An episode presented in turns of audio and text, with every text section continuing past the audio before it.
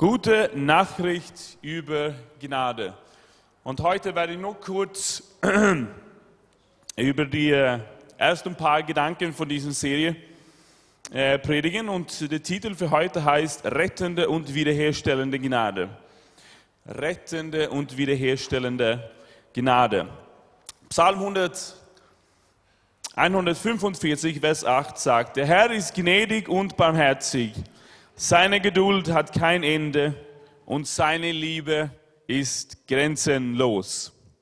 Es gibt einige Sprichworte, die äh, beschreiben eine, eine, eine ganz andere Situation.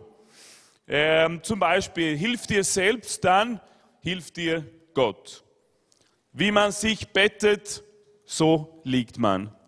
Ohne Fleiß kein Preis.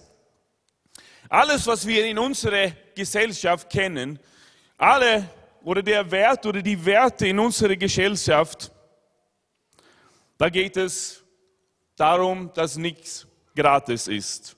Wir kriegen nichts geschenkt. Man muss sich alles erarbeiten. Der Begriff Gnade ist ziemlich unbekannt in unserer Welt, in unserer Kultur. In Europa und in der westlichen Welt sind wir uns mit den Werten der Konkurrenz und Sieg bewusst. Es heißt harte Arbeit und Ellbogentechnik, Einsatz und Schweiß. Kriegst was verdienst. Das ist auch die österreichische Arbeitsmoral, ja? Es gibt nichts gratis. Deshalb macht es uns manchmal so schwer, Gott zu verstehen. Wegen dieser Mentalität, arbeitsgetrieben zu sein.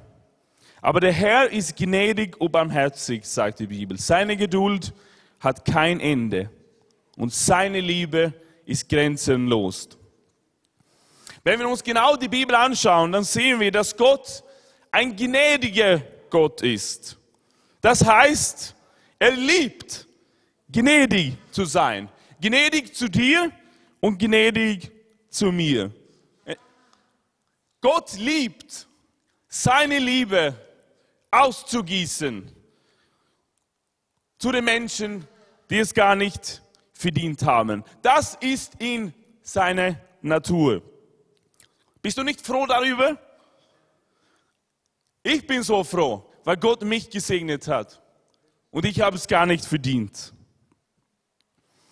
Weißt du, unser christlicher Glaube wenn wir nicht den Begriff Gnade verstehen, dann verstehen wir auch nicht unser Glaube.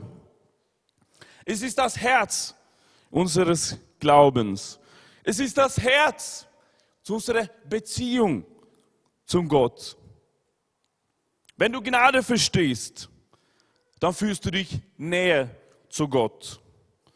Und je mehr du Gnade verstehst, desto mehr wirst du dich zu Gott gezogen fühlen.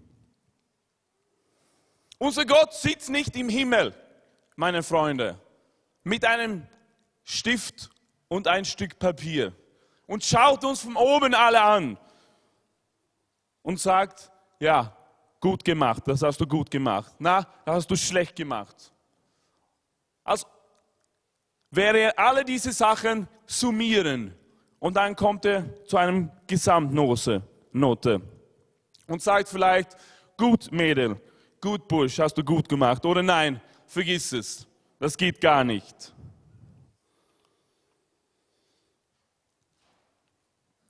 Ich lerne immer wieder so viel, äh, wenn ich Zeit verbringe mit meinen Kindern. Hier in der Gemeinde sind sie öfters sehr gut drauf und äh, ja, die benehmen sich einigermaßen.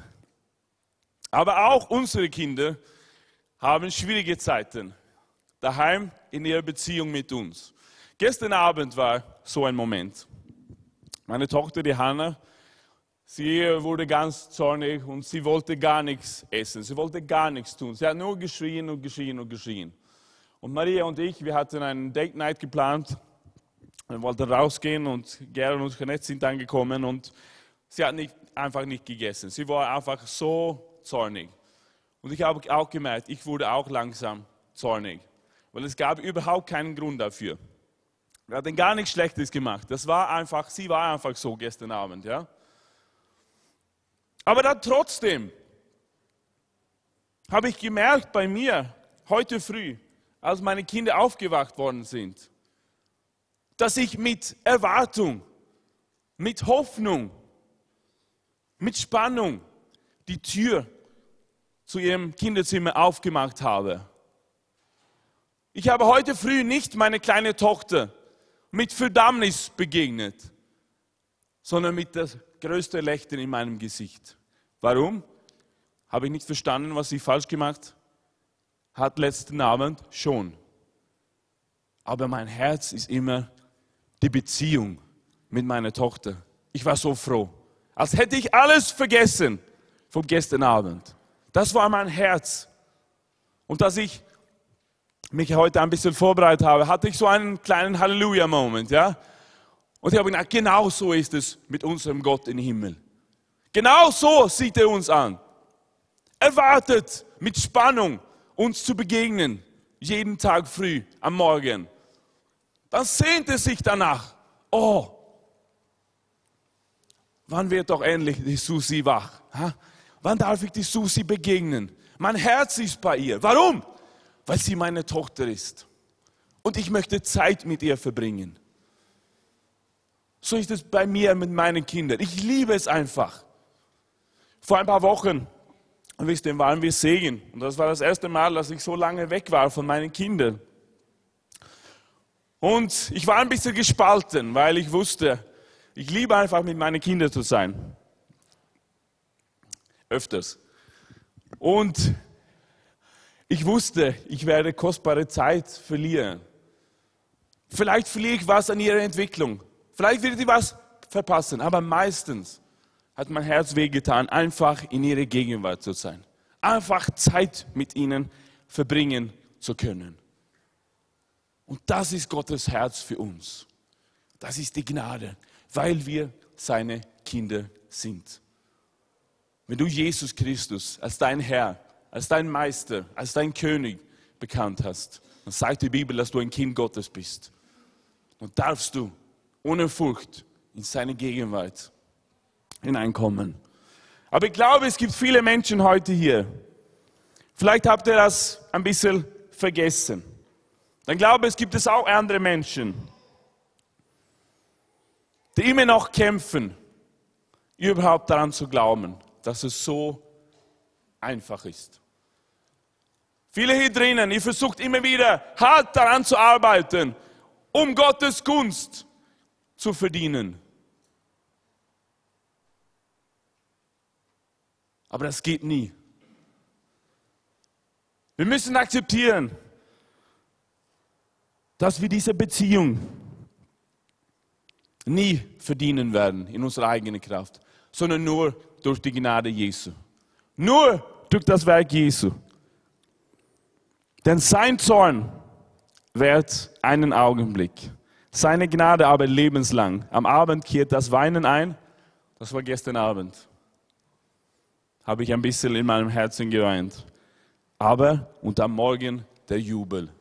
Ich habe gejubelt, heute früh wieder meinen Kindern begegnen zu dürfen. Der Begriff Gnade ist gar nichts Neues im Neuen Testament. Wir sehen immer wieder, auch im Alten Testament, dass die Menschen abhängig waren von der Gnade Gottes.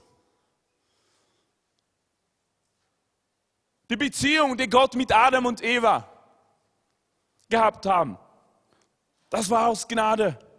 Er hat sich entschieden, Menschen zu schaffen und mit ihnen zu sein, Zeit zu verbringen. Gott hat Abraham herausgeholt aus Ur, hat sich für ihn offenbart. Was hat der Abraham gemacht, um das zu verdienen? Gar nichts. Gott wollte Gemeinschaft mit Abraham. Für den Isaac, als es Hungernot gab im Land, hat er gesät. Gott hat ihn gesegnet. Warum? War Isaac so gut? Nein. Gottes Hand war über ihm. Die Gnade des Herrn war da.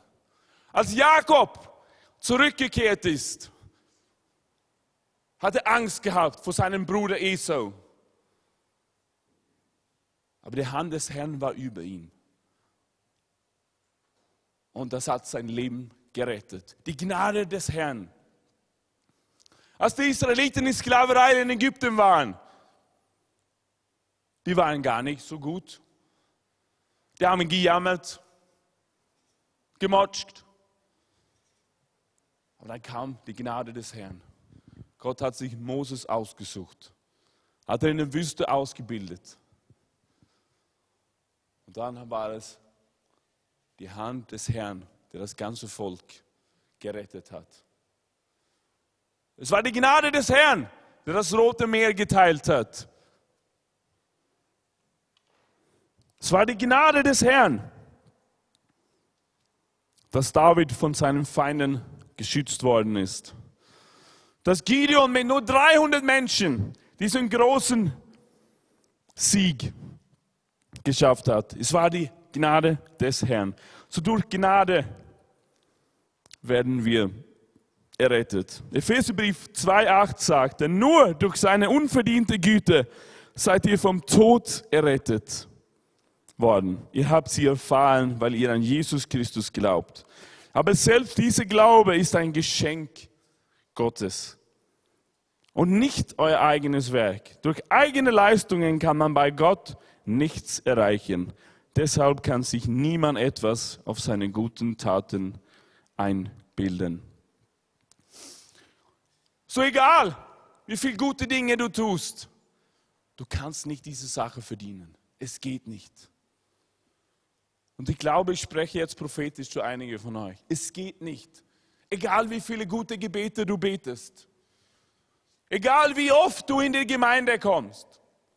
Wenn du nicht weißt, dass du weißt, dass du weißt, dass du weißt, dass du die Rettung durch Gnade bekommen hast, wirst du nie wirklich Freiheit erleben.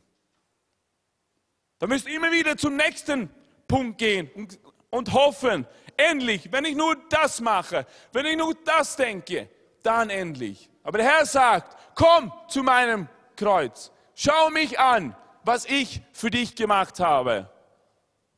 Erkenne, dass du ohne mich verloren bist. Dass du ohne mein Werk am Kreuz verloren bist. Komm zu mir, bitte mich um Vergebung und ich gebe dir echte Freiheit. Ich gebe dir Vergebung und ich gebe dir eine wunderbare Beziehung mit mir. Du kannst es nicht verdienen, kannst du Amen sagen. Halleluja. Können wir dem Herrn preisen? Amen. Keine von uns. Halleluja. Aber wenn wir das wirklich verstehen, ist es so befreiend.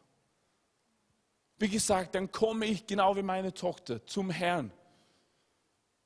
Weil ich weiß, dass ich weiß, dass ich weiß dass nur aus Gnade darf ich zu meinem Papa im Himmel kommen. Er liebt mich, weil ich sein Kind bin, weil er mich schon vom Anfang an geliebt hat. Und er hat das am Kreuz gezeigt. Für meine Sünden gestorben, für meine Schuld gestorben. Und ich komme zu ihm in Dankbarkeit. Halleluja durch Gnade vergeben. Jesaja 43, 25. Und trotzdem, ich werde euch alles vergeben, aus freien Stücken. Ich werde alles Böse für immer vergessen. So wurde zum Beispiel auch der David vergeben, als er Ehebruch begangen hat. Er wurde Vergebung. Er wurde vergeben. Seine Beziehung mit Gott wurde er wiederhergestellt. Durch Gnade erhalten. Er selbst bewegt ja beides in euch, den guten Willen und die Kraft, ihn auch auszuführen, sagt Paulus. Und durch Gnade und nur durch Gnade werden wir auch geheilt. Er heilt den, der innerlich zerbrochen ist und verbindet seine Wunden. Die Gnade befreit auch. Nur durch die Gnade werden wir von Gebundenheiten befreit. Kommt alle her zu mir, die euch abmüht und unter eurer Last leidet. Ich werde euch Frieden geben. Nehmt meine Herrschaft an und lebt darin. Lernt von mir, ich komme nicht mit Gewalt und Überheblichkeit. Bei mir findet ihr, was eurem Leben Sinn und Ruhe gibt. Ich meine es gut mit euch und bürde euch keine unerträgliche Last auf. Halleluja. Das glauben wir auch für diese Leute, die Schlafprobleme gehabt haben. Befreiung und nur durch die Gnade des Herrn, dass die Hand des Herrn über uns kommt. Und nur durch Gnade werden wir mit Talenten beschenkt. Gott hat jedem von uns durch seinen Heiligen Geist unterschiedliche Gaben geschenkt. Durch Gnade werden wir von dem Herrn gebraucht. Diese Botschaft diene ich, weil Gott mir in seiner großen Gnade und unbegrenzter Macht einen Auftrag gegeben hat. Durch Gnade im Glauben bewahrt. Gott allein kann uns davon bewahren, dass wir vom rechten Weg abirren. Wenn Christus dann in seine Herrlichkeit wiederkommt, dürfen wir mit reinem Gewissen und voller Freude zu ihm kommen. Und auch ist es die Gnade, die uns verändert. Nehmt nicht die Forderungen dieser Welt zum Maßstab, sondern ändert euch, indem ihr euch an Gottes Maßstäben orientiert. Nur dann könnt ihr beurteilen, was Gottes Wille ist, was gut und vollkommen ist und was ihm gefällt. Und auch durch seine Gnade werden wir reif. Ich wünsche euch viel mehr, dass ihr in eurem Leben immer mehr die unverdiente Liebe und Gnade des unseres Herrn und Retters Jesus Christus erfahrt und ihn immer besser kennenlernt. Denn ihm allein gehört die Ehre, jetzt und in Ewigkeit. So, heute werden wir nur kurz zwei Begriffe anschauen. Wie gesagt, die rettende Gnade und die wiederherstellende Gnade, wie Gott die Schuld auslöscht und uns hilft, neu anzufangen. So, was ist dann wirklich Gnade? Man könnte sagen, das ist, Gott gibt mir, was ich brauche, nicht, was ich verdiene. Oder Gnade ist Gottes Gesicht, das er trägt, wenn er mein Versagen anschaut. Es ist ein Unterschied zwischen Gnade und Barmherzigkeit. Barmherzigkeit ist, wenn Gott uns nicht gibt, was wir verdienen. Die Bestrafung, die wir eigentlich verdienen. Und Gnade ist, wenn Gott uns gibt, was wir nicht verdienen. Und das ist der Segen.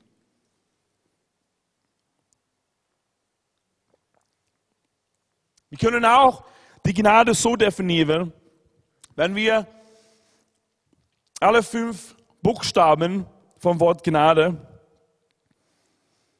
auseinander tun. G könnte man sagen, Gottes Geschenk für mich.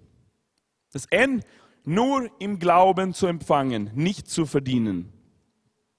A, alle können sie bekommen. Ganz wichtig. G, Gottes Geschenk für mich. N, nur im Glauben zu empfangen. A, alle können sie bekommen. D, durch Jesus kommt die Gnade Gottes. E, eine Ewigkeit der Gnade.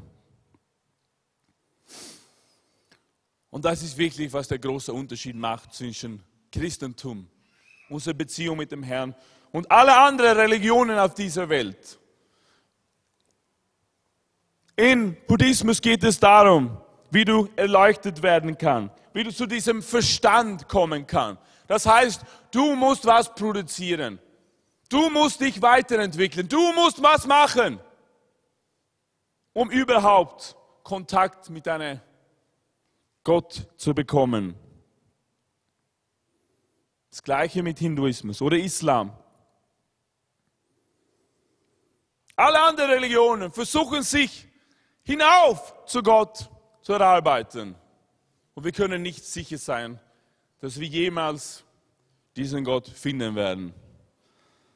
Halleluja, preis dem Herrn Jesus Christus. Wir können wissen, dass wir gerettet sind, dass wir Gott gehören, weil er hat alles gemacht. Es gibt ein Wort, das den ganzen Unterschied macht. Das ist vollbracht. Das ist das Letzte, was Jesus am Kreuz sagt. Es ist vollbracht. Die Menschheit muss nicht mehr kämpfen, muss nicht mehr alle diese guten Taten tun, um zu Gott zu finden oder Gunst beim Gott zu finden, sondern Jesus sagt, es ist vollbracht. Ich habe alles für euch gemacht. Ich möchte kurz für euch ein Zeugnis lesen. Ich bin zu einem echten Zeugnis gekommen. Ist das okay? Ich möchte das hier für euch lesen. Von einer Person, die plötzlich Gnade verstanden hat. Und was diese Erkenntnis oder was diese Offenbarung zu ihr gebracht hat. Von Freiheit. Beloved, let's be thankful. Ja, das bin ich. Ich bin geliebt. Dankbar dafür und auch stolz darauf. Aber da muss ich mir jeden Tag aufs Neue immer wieder sagen. Es ist ein Kampf. Ja, ich weiß, dass es ist, aber ein Kampf, den es sich lohnt zu kämpfen. Ich bin geliebt, unabhängig davon, welche Leistungen ich erbringe, wie weit ich gejoggt bin, welche Freunde ich habe, ob ich einen schlanken Bauch habe oder wie viele Likes meine Bilder bei Facebook haben. Hm. Das mag jetzt nach dem typischen Klischee klingen, sodass die Reaktion oft ist, ja klar, Melanie, du und dein Jesus. Er liebt dich egal was ist, na toll und. Aber wenn man in meine Haut stecken würde und meine Probleme hätte, könnten andere sich auch nicht damit zufrieden geben. Jesus liebt mich, das ändert meinen Körper und meine Probleme nicht. Das habe ich oft genauso gedacht, viel zu oft. Doch je mehr, doch je mehr ich darüber nachdenke, desto falscher ist diese Reaktion. Um das glaubwürdig zu machen, fange ich besser erst einmal an, ein wenig von meinem Leben zu erzählen. Als ich etwa 15 Jahre alt war, habe ich angefangen, mich in alle möglichen Lebensbereiche mit anderen zu vergleichen. Und ob man es glauben will oder nicht, man kann ganz schön viele Bereiche in seinem Leben finden, wo andere besser sind als man selbst in alle Lebensbereiche. Eine Person findet man immer, die besser ist. Die eine Person war intelligenter als ich. Die andere sportlicher. Wieder eine andere viel schöner. Und noch eine andere kreativer als ich. Ganz schön deprimierend, weil man immer schlechter dasteht. Aber es musste doch was geben, wo ich eindeutig überlegen war, wofür ich bewundert werden konnte und was mich glücklich macht. Da ich nichts direkt finden konnte, galt es an allem zu arbeiten, was man machen konnte. Und in meinen Möglichkeiten steht, das Leben perfektionieren, dann würde auch ich bewundert werden und es ist nicht mehr so schmerzhaft zu sehen, dass man so oft unterlegen ist. Mein Leben sah dann in etwa so aus. Fünf Nachhilfeschüler, Malkurs, Musik, Schulunterricht, Orchester, Hauskreis, Mitarbeiter im Kindergottesdienst und in der Teenie-Gottesdienst, Jugendtennis, Joggen, bla bla bla. Und dann muss man ja auch noch in die Schule gehen mit Klausuren etc. Außerdem war es ja schließlich wichtig, einen guten Körper zu haben. Je schlanker ich bin, desto mehr Disziplin kann ich unter Beweis stellen und desto perfekter bin ich. So habe ich nach und nach einen Kilogramm nach dem anderen abgenommen, sodass ich letztendlich ein Gewicht von 48 Kilo bei meiner Körpergröße von fast 1,80 Meter hatte. Ich war auch durchaus erfolgreich in sehr vielen dieser Bereiche. Aber war ich dadurch glücklicher? Nein. Ich war absolut abhängig von guten Leistungen. Waren die Leistungen gut, habe ich mich darüber gefreut. Waren die Leistungen in einem der Bereiche schlecht, war es deprimierend. Und es galt härter zu arbeiten, zu trainieren oder abzunehmen. Das ist kein Lebensstil. Das verspreche ich. Wenn die Lebensfreude von Leistungen und Perfektionismus abhängig ist, ist es ziemlich schwierig, glücklich zu sein. Vor allem sehr, sehr anstrengend. Wonach habe ich gesucht, um glücklich zu sein? Unter dem Strich nach Bestätigung, Anerkennung und Liebe über das, was ich tue, erreiche und wie ich aussehe. Aber genau das ist ziemlich unsicher. Da immer wieder Tage kommen, an denen man keine volle 100% erbringt. Ich erinnere mich, wie ich in dieser Zeit oft folgenden Satz in meinem Gebetsbuch geschrieben habe. Bitte Jesus, schenk mir wieder Lebensfreude. Als ein Roboter oder besser gesagt, als sein, sein eigener Sklave seine Verpflichtungen macht, das Leben wenig Freude.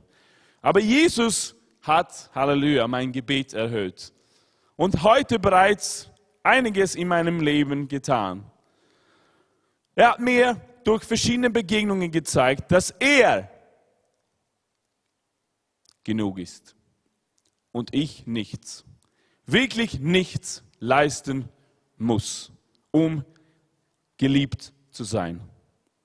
Er liebt mich so sehr, dass es sogar für mich ans Kreuz gegangen ist, um mich zu retten und frei zu machen. Ich kann frei sein, schreibt diese junge Frau. Ich muss Liebe nicht bei Menschen über Erfolg suchen. Er liebt mich genauso, wie ich bin. Cool, oder?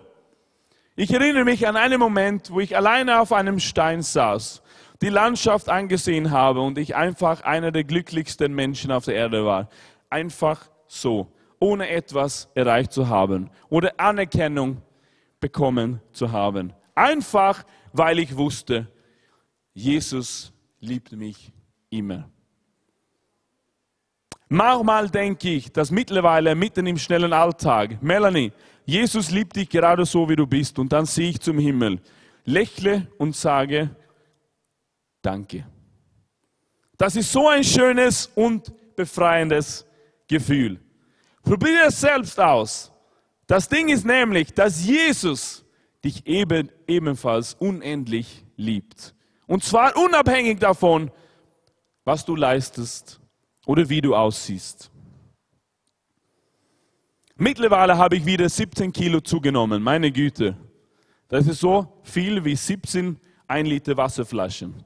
Es fällt mir heute noch doch schwer, mit, mich mit diesem Kilo mehr auf den Rippen anzunehmen. Manchmal fühle ich mich auch dick, vor allem wenn ich mit Mädels unterwegs bin, die dünner sind als ich, wo ich doch einmal dünner war als sie. Ich darf aber wissen, dass die Vergleiche falsch sind, dass viel gesünder so ist, wie ich heute bin und dass mein Gewicht unabhängig von der Liebe Jesus ist. Und so weiter und so weiter und so weiter. Amen. Eine, ein tolles Zeugnis von einer jungen Frau, die wirklich verstanden hat, was echte Gnade ist. Halleluja. Wenn wir alle das wirklich verstehen konnten, tief, tief, tief, was genau es heißt, wird uns von so vielen Sachen befreien. Von Vergleich nicht mit anderen Menschen und so weiter und so weiter. Ich bin geliebt, weil ich das Kind, das Kind Gottes bin. Halleluja. Und nur durch die Gnade Gottes kann gar nichts tun, um das zu verdienen.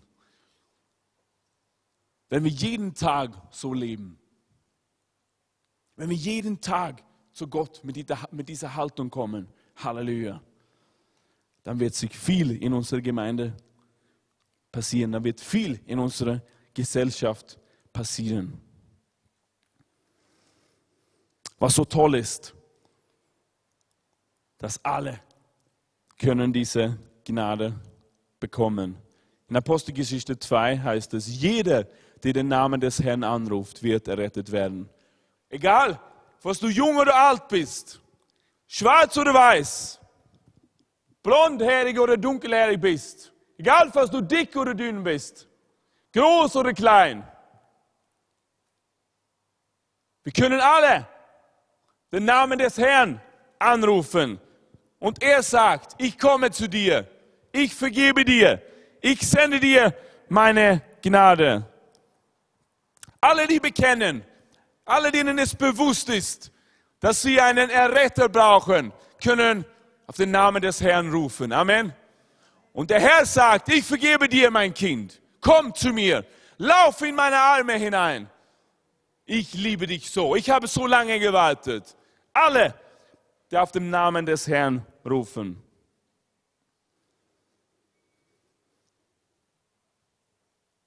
Dann gibt es auch diesen Begriff, das heißt Schuld. Schuld und Gnade. Jakobus 2,10 sagt, es hilft dann nichts, wenn ihr alle anderen Gebote Gottes genau einhaltet. Wer nämlich auch nur gegen ein einziges seiner Gebote verstößt, der hat das ganze Gesetz übertreten. Lass uns das alle bekennen. Die Wahrheit ist, wir haben es alle gemacht. Wir haben alle gesündigt. Wir haben alle Schuld in unserem Leben gehabt. Wir haben alle mit verschiedenen Dingen gekämpft. Wir sitzen alle im selben Boot. Klar, es gibt verschiedene Arten und Weisen, wie wir Schuld beurteilen. Einige Menschen sitzen im Gefängnis, während aufgrund ihrer Schuld. Und dann kommt die Gerechtigkeit natürlich. Aber lass uns von Gottes Gerechtigkeit ein bisschen reden. Wir haben alle gesündigt, wir sitzen im selben Boot.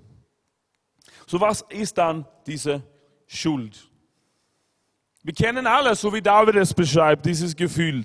Denn meine Lebenstage sind in Kummer dahingeschwunden und meine Jahre mit Seufzen. Meine Kraft ist gebrochen durch meine Schuld und meine Gebeine, Gebeine sind verdorrt.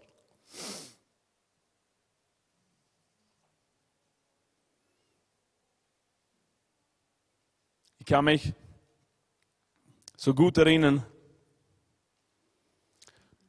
äh, nachdem ich Christ geworden bin. Und das ist ja auch die Gnade des Herrn. Nicht nur, dass er mich gerettet hat, sondern auch, dass er an meinem Leben arbeitet. Ich habe gemerkt, dass einige Dinge in meinem Leben nicht in Ordnung waren. Einige von meinen Haltungen, wie ich mit Menschen umgegangen bin. Ich habe einfach gemerkt, dass der Heilige Geist, der in mir jetzt gewohnt hat, einfach mir gewisse Dinge gezeigt hat. Er hat gezeigt, dass es Schuld gibt in meinem Leben. Ich kann mich immer noch so gut erinnern. Und es war ein, eine, ein Freund von mir in meiner Klasse.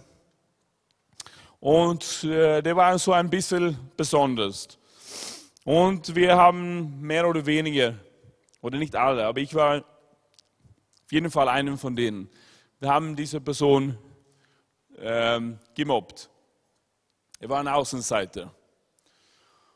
Und ich habe nicht wirklich früher überhaupt daran gedacht, sondern ich war einfach ein von diesem Gang und wir haben es alle gemacht. Aber plötzlich habe ich jetzt Jesus in meinem Leben. Die Gnade Gottes ist zu mir gekommen. Die Gnade Gottes hat mich vom Verdammnis, von der Hölle gerettet.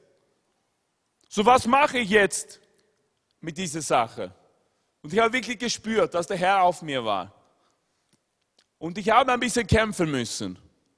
Ich habe gesagt, nein, soll ich das wirklich machen? Weil das natürlich demütigend war. Aber schlussendlich habe ich die richtige Entscheidung getroffen.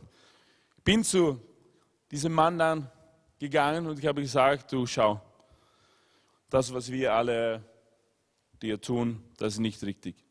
Bitte vergib mir. Ich möchte damit aufhören. Und seine Reaktion hat wirklich gezeigt, dass es richtig war, dass es vom Herrn war. Er hat sich bei mir bedankt. Er hat danke, dass du das sagst, Martin, das hilft mir. Und dann war es so, wie wäre ich der glücklichste Mensch auf der Erde freigesprochen zu werden von der Schuld. Er hat gesagt, ja, ich vergebe dir. es wäre es, hätte ich Flügel auf meine Armen. Wow, so ein schönes Gefühl, freigesprochen zu werden. Sünde, Schuld ausgelöscht. Amen. Kennst du das auch? Es ist so ein herrliches Gefühl. Aber die Gnade Gottes ist auch da drinnen wirksam. Und das ist nur die Gnade Gottes. Und das ist diese, eben dieser Heiligungsprozess in unserem Leben. Und da brauchen wir auch die Gnade Gottes. Die Gnade Gottes zeigt uns, was nicht richtig ist in unserem Leben. Die Gnade des Herrn. Aber das ist genauso wie mit meiner kleinen Tochter. Ich möchte ja nicht nur, dass wir sozusagen Spaß haben in der Früh und dass sie dann ein bisschen anders wird. Nein, die Gnade, meine Liebe für sie ist ja auch, dass ich durch meine Geduld, durch meine Worte und durch mein Handeln ihr zeigen kann, wie man sich benimmt. Ich tue es nicht, weil ich sie bestrafen möchte. Ich tue es nicht, weil ich ihr zeigen möchte, wie schlimm sie ist, sondern ich weiß, was das Beste ist für meine Tochter, oder? Ich weiß, ich habe ein bisschen mehr Erfahrung, wie man sich benehmen soll, wie ein guter Mensch sozusagen aussieht, wie das Herz Gottes ist. Und deshalb versuche ich das ihr auch beizubringen. Es ist nicht immer einfach für uns. Aber Gott, sei Preis und Lob, er hat viel Geduld mit uns, oder? Wenn wir immer wieder Blödsinn machen. Er begegnet uns immer, weil wir seine Kinder sind. Aber er möchte auch diese Schuld, diese Sachen in unserem Leben bearbeiten. Das ist diese Heiligung. Und das ist auch der, Gott, der Geist Gottes am Wirken. Er hilft uns. Das ist so wie, ähm, wenn du im Auto sitzt und du siehst, wie heißt es, diesen Armaturenbrett oder diesen Dashboard im Auto. Vielleicht siehst du auf einmal, dass ein, eine, ein Licht blinkt, ja? Und das ist ein, ein Zeichen dafür, dass irgendwas nicht in Ordnung ist. Es kann sein, dass das die Öllampe ist, ja? Das zeigt dir, du musst jetzt wieder Öl reintun in deinem Auto. Das ist ein Zeichen dafür. Das sind diese Schulzeichen. Oder vielleicht ist es Benzin. Benzin ist bald aus. Oder dass es blinkt es, weil ein Tür offen ist. Fahrst du zu weit, ohne dass du diese Sache sozusagen reparierst, ja? ohne dass du wieder Öl eingießt oder ohne dass du wieder Benzin reintust in deinem Tank oder dass du die Tür zumachst, dann früher oder später das Auto nicht mehr weiterfahren können. Dann ist alles kaputt. Und so ist es auch mit unserer Beziehung mit Gott. Gott zeigt uns dann, er kommt mit seinem Heiligen Geist und beleuchtet gewisse Dinge in unserem Leben. Und durch seine Gnade tut er das. Und er will, dass wir das dann bekennen. Und dann geht es auch darum, dass wir nicht mehr gute Dinge tun können und vergeben zu können, sondern wir müssen es nur bekennen. Wenn wir unsere Sünde, wenn wir unsere Schuld bekennen, sagt Johannes im 1. Johannesbrief, dann ist er treu und gerecht, sodass er uns all unsere Schuld vergibt. Amen. Das ist diese Schuld und auch die Gnade ist da wirksam. Aber da gibt es auch, ich möchte es so sagen, wenn du genau weißt, worum es geht, mit welcher Person es war, in welcher Umgebung es war, ähm, wie du reagierst hast, dann ist es der Heilige Geist. Aber manchmal, vor allem am Anfang meines christlichen Lebens, ich glaube, wir haben das alle erlebt, vielleicht erlebst du es heute noch, dann möchte dir Gott dir auch was jetzt sagen. Manchmal habe ich einfach ein schlechtes Gefühl gehabt. Als hätte jemand einfach eine nasse Decke über mir gelegt. Ich habe mich einfach schlecht gefühlt. Ich habe gar nicht gewusst, was es war. Aber es war einfach diese Gefühle da. Wenn du solche Gefühle hast, du weißt nicht, was es ist, oh, du findest einfach oh, unterdrückt, dann höchstwahrscheinlich ist es nicht von Gott, sondern vom Teufel und er möchte dich niederdrücken.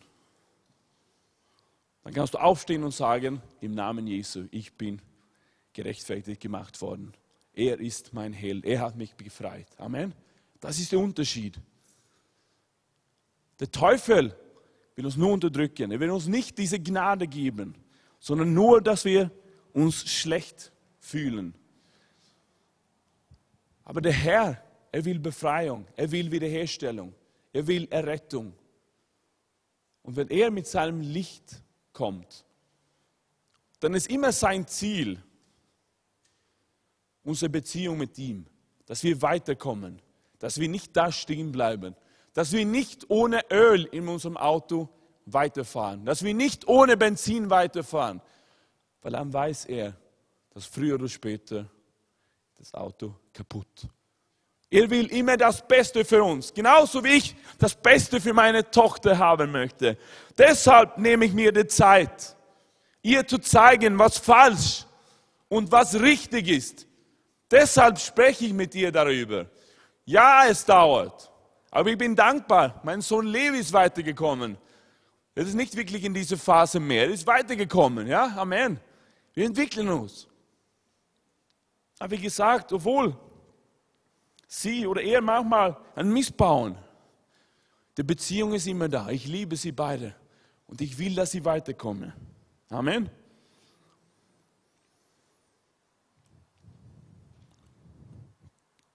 so ist die Aufmerksamkeit auf Gott oder Menschen gerichtet. Manchmal kämpfen wir, wie gesagt, mit diesem falschen Schuld. Vielleicht liegt es daran, dass du immer die Anerkennung oder das Lob von anderen suchst. Du brauchst die Anerkennung von anderen, damit du dich besser fühlst. Und das ist wie ein, ein tägliche Sucht für dich. Du brauchst mehr und mehr und mehr, damit du überhaupt weitergehen kannst.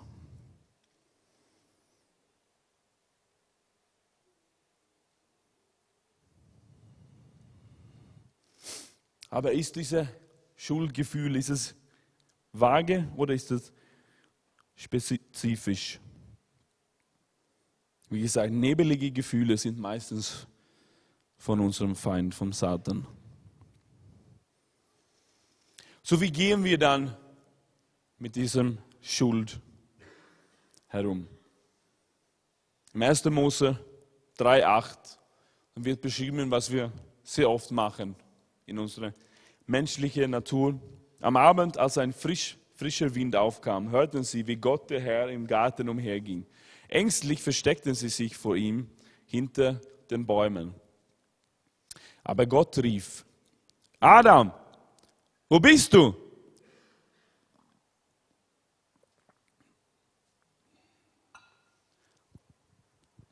Adam antwortete, ich hörte dich im Garten und hatte Angst, weil ich nackt bin. Darum habe ich mich versteckt. Scham einfach. Die haben sich versteckt. Die haben sozusagen ihre Hand über diese Warnlampe gehalten. Oder Beschuldigung, die haben jemand anderen beschuldigt. Wer hat dir gesagt, dass du nackt bist? fragte Gott. Hast du etwa von den verbotenen Früchten gegessen? Ja, gestanden haben. Aber die Frau, die du mir gegeben hast, reichte mir eine Frucht. Jemand anderer ist immer schuld. Deswegen habe ich davon gegessen. Die Gesellschaft ist schuld, meine Mutter, meine schwache Beziehung zu meinem Vater ist schuld an meinem Verhalten. Die Ausreden sind so viel wie die Sterne am Himmel. Und das ist auch die Gnade Gottes, dass wir richtig mit diesem Schuld umgehen können. Wie macht man das? Wie ich schon gesagt habe, wenn wir aber unsere Sünde bekennen, so ist er treu und gerecht, dass er uns die Sünden vergibt und uns reinigt von aller Ungerechtigkeit. So erstens, bekenne deine Sünden. Auf jeden Fall vor Gott, aber manchmal hilft es auch, vor Menschen die Sünden zu bekennen. Philipp und ich, wir haben uns ein bisschen darüber unterhalten vor einer Woche, glaube ich, wie, wie, wie, wie stark es ist manchmal wirklich, Sachen loszuwerden von Menschen. Ich kann mich gut erinnern, auch an meinem eigenen Leben. Ich habe mit, mit, einer, mit einer Sünde so stark in meinem Leben gekämpft. Und ich habe so oft zu Gott gebeten, hilf mir, nimm diese Sache von mir weg. Ich erkenne, dass es nicht richtig ist. Aber irgendwie, immer wieder, immer wieder, immer wieder. Aber dann hörte ich von Gott, bekenne es vor jemand anderen. Und tatsächlich habe ich das gemacht. Ich habe es als Sünde bekannt. Das ist Sünde in meinem Leben. Und seit dem Tag war die Macht der Sünde gebrochen. Amen. Amen. Die Gnade des Herrn war da. Durch das Bekennen. Amen. Und ich glaube, das brauchen wir mehr und mehr. Ich glaube, so viele Menschen sind echt deprimiert was sie mit diesem Schuldgefühlen, das sind, kommen ja aus Schuld, weil sie Schuld haben, nicht weiterkommen. Die sind so deprimiert. Aber wenn es eine Gewohnheit ist, zu bekennen, dann kommt die Freiheit. Zu bekennen deine Sünden. Zweitens, vertraue auf Gottes Charakter. Hebräerbrief sagt, darum wollen wir uns Gott nähen mit aufrichtigem Herzen und ihm festen Glauben. Denn das Blut Jesu Christi hat uns von unserem schlechten Gewissen befreit und von aller Schuld reingewaschen. Amen. Patrick und Lobpreisteam, kommt ihr? Darum wollen wir uns Gott nähern mit aufrichtigem Herzen und im festen Glauben, denn das Blut Jesu Christi hat uns von unserem schlechten Gewissen befreit und von aller Schuld reingewaschen. Wenn wir unsere Sünde bekennen, dann vertrauen wir nicht auf unsere eigene Fähigkeit, dass alles wieder okay ist. Wir verlassen uns auf Gott, weil wir ihn kennen, weil wir wissen, dass er gerecht ist, weil wir wissen, dass er stark genug ist, einzugreifen in unserem Leben. Dass die Gnade Gottes immer noch 2000 Jahre nach dem Kreuz wirksam ist. Halleluja. Dass er immer noch Wunder tut. Im Leben von Menschen, die sich auf ihn verlassen. Wir können uns auf Gottes Charakter verlassen. Und dann schlussendlich der Schlüssel. Nimm Gottes Vergebung an. Römerbrief 8.1 sagt, so gibt es nun keine Verdammnis mehr für die, welche in Christus Jesus sind. Es gibt keine Verdammnis. Wenn Gott es so sagt, dann müssen wir uns selbst immer wieder daran erinnern, dass es die Wahrheit ist. Gott sagt, wenn du dir wenn du deine Sünden bekennt hast, dann sind sie wirklich ausgelöscht. Ja? Aber manchmal lassen wir uns immer wieder vom Teufel betrügen lassen. Dann kommt wieder diese Schuldgefühle. Aber das Wort Gottes sagt, dass wir vergeben worden sind durch das Kreuz. Amen. Bist du froh, dass deine Sünden dir vergeben worden sind? Amen. Ich bin so froh. Ich bin so dankbar dafür. Halleluja. Und Gott erinnert mich nicht mehr an meine alten Sünden. Die sind vorbei. Halleluja. Halleluja. Ich gehe zu ihm, ich komme mit ihm, zu ihm. Mit einem offenen, mit einem kindischen Herz und sage, Papa, danke, Halleluja. Weil ich weiß, dass ich weiß, dass ich weiß, dass meine Sünden mir vergeben worden sind. Halleluja. Aber das liegt auch, glaube ich, zu tief in unserer westlichen Mentalität, das nicht wirklich annehmen zu können. Und ich glaube auch viele haben auch Probleme mit, mit dieser Sache, das wirklich anzunehmen als ein Geschenk Gottes. Und das ist es auch. Es ist auch nur die Gnade Gottes. Nur die Gnade Gottes kann die echte Vergebung geben. Amen. Dann müssen wir das akzeptieren. Gott hat es gesagt. Gott ist Gott. Amen. Und er sagt, deine Sünden sind dir vergeben worden. Halleluja. Halleluja. Das ist die Realität, Freunde. Das ist die Wahrheit. Dann müssen wir das annehmen. Und ich glaube, das ist ein guter Abschluss jetzt von, von der Predigt, dass wir gemeinsam das Abendmahl feiern. Und dann erinnern wir uns immer wieder an die Tatsache, was Jesus für uns gemacht hat, dass es aus purer Gnade war, dass wir heute hier sein dürfen. Ohne Sünde. Wenn wir das wollen, wenn wir unsere Sünde bekennen, wenn wir es wirklich verstanden haben, dass wir Kinder Gottes sind, dass wir zu ihm mit fröhlichem Herzen kommen können, nur weil er uns liebt, dass wir das gar nicht verdienen können. Halleluja.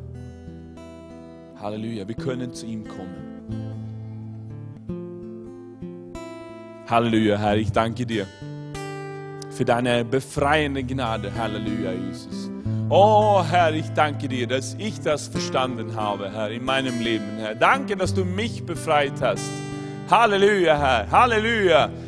Danke, Herr, dass ich jeden Tag zu dir kommen darf, Herr Jesus. Mit Freude in meinem Herzen, Herr. Halleluja, Herr. Danke, Herr. Danke, danke, danke. Kannst du Danke sagen zum Herrn? Das ist eigentlich der, der einzige Sache, die wir sagen können. Danke, danke, danke, danke. Halleluja. Danke, Jesus, dass ich jetzt das Abendmahl feiern darf, Herr Jesus. Ich habe es überhaupt nicht verdient, Herr Jesus. Du hast es uns alle gegeben als ein Geschenk an deine Gemeinde, Herr. Halleluja. Ich danke dir dafür, Herr. Danke, dass du heute viele Menschen freisetzen möchtest, Herr Jesus. Bitte dich darum, Herr Jesus, dass wir mehr und mehr verstehen werden, Herr Jesus, was die Gnade eigentlich ist. Halleluja, Jesus. Dass du gnädig bist. Dass wir dich als der gnädige Gott, der du bist, kennenlernen, Herr. Halleluja, Herr. Und so kommen wir zu dir mit Ehrfurcht, mit Dankbarkeit, Herr. Halleluja. Danke, dass du dass durch deine Gnade ist, dass wir verändert werden können, Herr Jesus. Halleluja. Und du zeigst uns unsere Schuld, Herr, durch deine Gnade, Herr. Du offenbarst es uns. Ich danke dir auch dafür, Herr Jesus. Gib uns auch die Gnade, Herr, richtig damit umzugehen. Sachen zu bekennen, Herr Jesus. Vor dir und vor Menschen, Herr Jesus. Damit wir weiterkommen können, Herr Jesus. Halleluja. Dass wir mehr ähnlich werden, so wie du bist, Herr. Ich danke dir dafür. Amen.